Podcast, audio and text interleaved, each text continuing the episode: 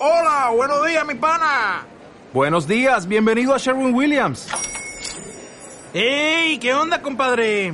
¿Qué onda? Ya tengo lista la pintura que ordenaste en el ProPlus app. Con más de 6.000 representantes en nuestras tiendas listos para atenderte en tu idioma y beneficios para contratistas que encontrarás en aliadopro.com. En Sherwin Williams somos el aliado del PRO.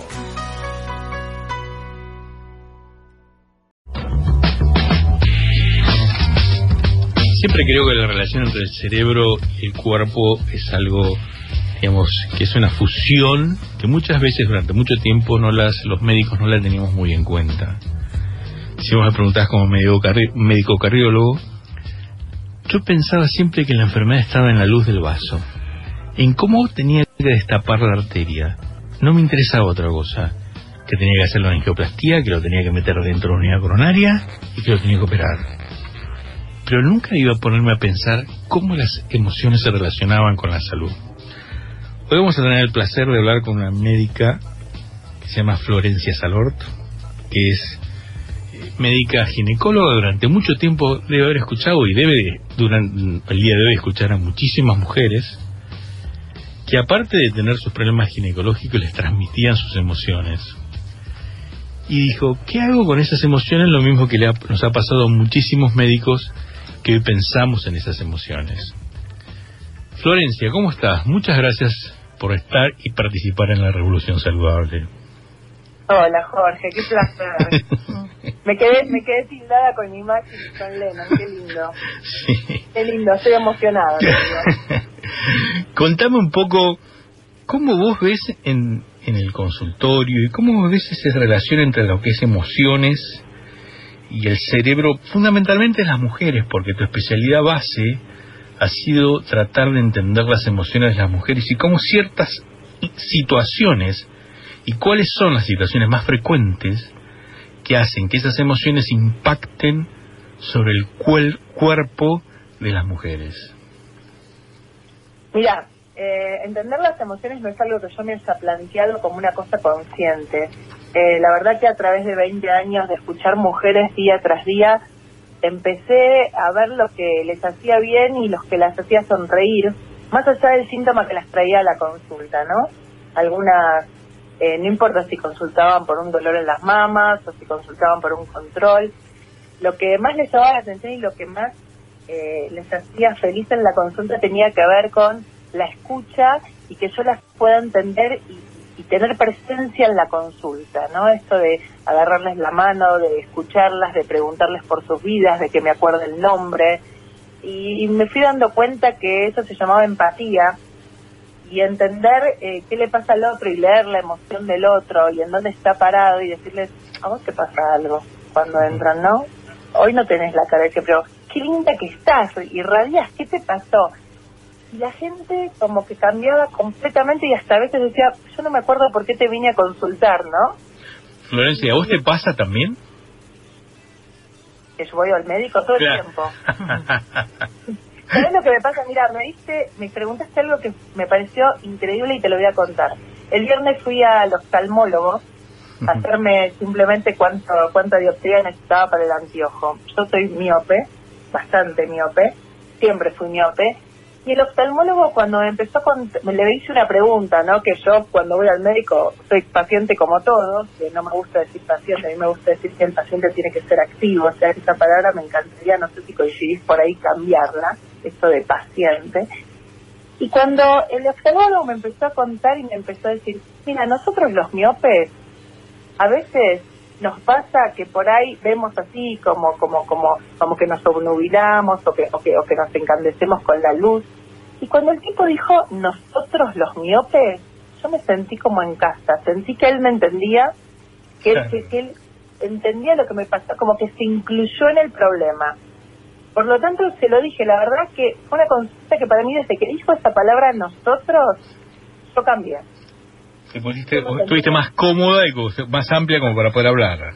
Absolutamente, me saqué todas las corazas, la vergüenza, porque viste que a veces los médicos como que tenemos miedo de preguntar ciertas cosas, no es mi caso, la verdad que no, eh, pero realmente eh, es como que cuando vos a la paciente le decís, yo te entiendo, vos sabés que a mí también me pasó cuando, viste, me duelen las mamas, a mí me da como como miedo, sí, no te reentiendo, sí, no, no, no te puedo creer, sí, a veces la micosis, a mí me pasó en segundo año justo cuando cursaba cardiología, que me pasó que por ahí tenía una molestia, y, claro, tenés que volver a la guardia. La gente le encanta que vos seas vos, eh, persona. Flor, y decime, te la hacemos, vos lo que ves en, ¿cuál es la preocupación más importante que hoy tienen en tu consultorio las mujeres? Que vos ves habitualmente.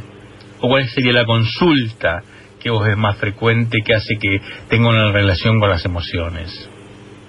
Mira, si vos me preguntás cuáles son las dos consultas más frecuentes, son la irregularidad del ciclo que ellas creen que son, viste, se le atrasa la menstruación o le viene más seguido o como que sienten que no menstruan bien. El tema de no quedar embarazadas, que les preocupa que buscan embarazo y no quedan.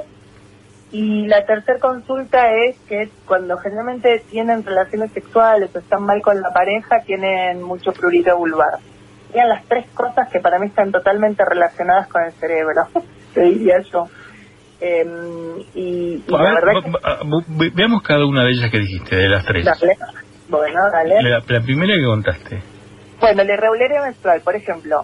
Yo de esto me gustaría hacer el día que haga el doctorado la tesis Paciente que decide buscar embarazo, siguiente ciclo se le atrasa. Siempre, siempre, siempre la menstruación, siempre. Explícamelo. Y no es porque el cerebro, claro, tiene tantas ganas y está tan ansiosa de quedar embarazada que cuando decide dejar de cuidarse, el ciclo no le viene. La menstruación, y es impresionante. Y esto tiene absolutamente que ver con la gran ansiedad que ponen y el cortisol, que vos sabés que es la hormona del estrés, que disminuye muchísimo la, digamos, la calidad del ciclo menstrual, de la regularidad. Contame la del prurito. El prurito vulvar, bueno, a ver, em, la verdad que yo lo que me di cuenta es que muchas veces nosotros sentimos y pensamos y nos emocionamos y ponemos en el cuerpo las cosas que nos pasan. Eh, vos sabés perfectamente, juntando a la fertilidad, eh, cómo una pareja que buscó años y años y años de embarazo adopta un chiquito, se dan cuenta que pueden ser papás y quedan embarazados por ahí antes de llegar al año. ¿Conoces gente? Sí, sí, claro. ¿Que le ha pasado esto? Bueno, es típico, o que por ahí buscaron mucho y se hicieron un tratamiento y quedaron y al rato vuelven a quedar espontáneamente cuando dijeron hicimos de todo. Eh, la realidad es que cuando una paciente necesita inconscientemente o tiene algún tipo de problema, furia, ira, miedo, de tener relaciones sexuales o mucho placer y le, cuesta mucho disfrutar el placer, el cuerpo acompaña y genera situaciones donde uno eh, debe evitar la relación sexual, como por ejemplo micosis o como por ejemplo porque porque la micosis viene por el cambio de pH.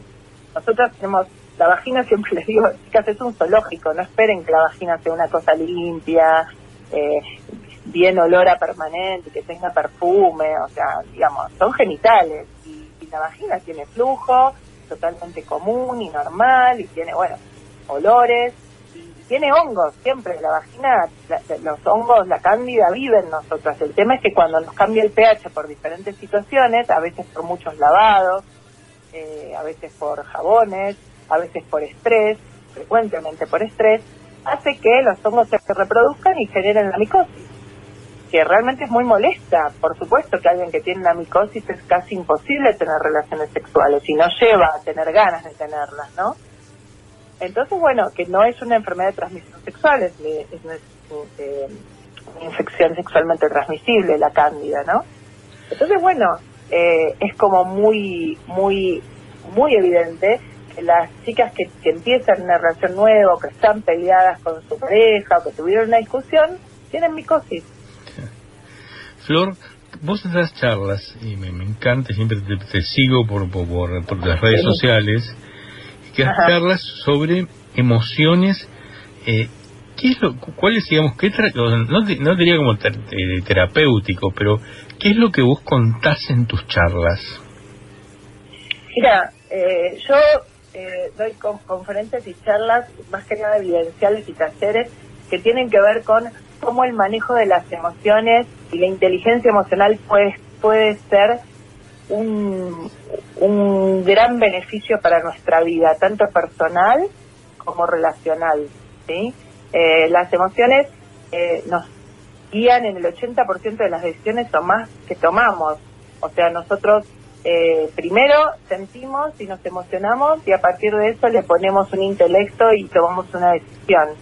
Entonces es muy bueno saber que estas emociones funcionan a través del 95% de nuestro inconsciente, donde eh, nosotros cuando sentimos algo, por ahí no lo sentimos por primera vez, y es como, siempre digo, nuestro cerebro funciona como si fueran pistas de esquí, ¿no? Tenemos como circuitos armados y cuando vemos a alguien o tenemos una situación donde se asemeja, que nosotros no lo sabemos, en forma inconsciente a otra situación o a otra persona, nosotros no estamos viendo a la persona de enfrente, estamos viendo a otra, otra, esa emoción nos lleva a otra persona y rápidamente catalogamos situaciones y por ahí podemos eh, reaccionar de manera o equívoca o exagerada a situaciones que por ahí son nuevas que no tienen nada que ver con lo que a nosotros nos provocan. ¿Se entiende? Sí, se entiende. ¿Se puede explicar? Sí, sí, sí. Entonces, estas charlas y estos talleres y, y por ahí las conferencias que hago tienen que ver con explicar o que aprendamos otra manera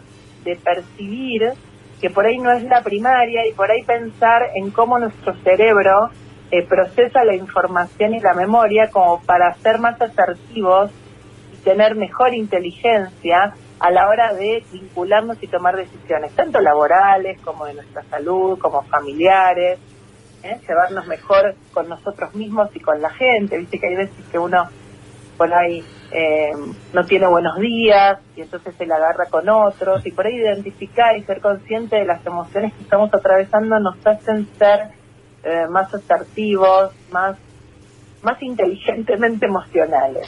Flor, ¿dónde te encontramos? ¿Dónde te encuentra la gente? ¿Cuál es tu Twitter? ¿Dónde te busca? Mira, yo tengo, bueno, yo soy médica del Hospital Italiano hace 23 años, pero mm, eh, estas charlas las doy tanto en el hospital como afuera. Y bueno, en mi Facebook, doctora Florencia DRA, Florencia Salor, con T final. Y en el Twitter es arroba Florencia Salor y también tengo una, una, una, radio como vos, un programa que se llama Una Dupla Saludable, que también nos pueden seguir los martes de 12 a 13 o por internet, que es en la radio Conexión Abierta, en YouTube está. Y bueno... Último que te pido, último que te pido. Eh, vos sabés que para poderte afiliar, porque esto es un movimiento que se llama la Revolución Saludable, yo necesito que vos me des un número, y ese número es el número de matrícula, que es el movimiento para de, declararte miembro de la Revolución Saludable. ¿Cuál es tu matrícula? 100.659. Flor, un beso grande. Te paso el carnet próximamente. un placer. Gracias. un beso grande. Gracias. Y me encantó lo de la momia con el corazón. Chao, hasta luego, gracias. Un beso. Hasta luego.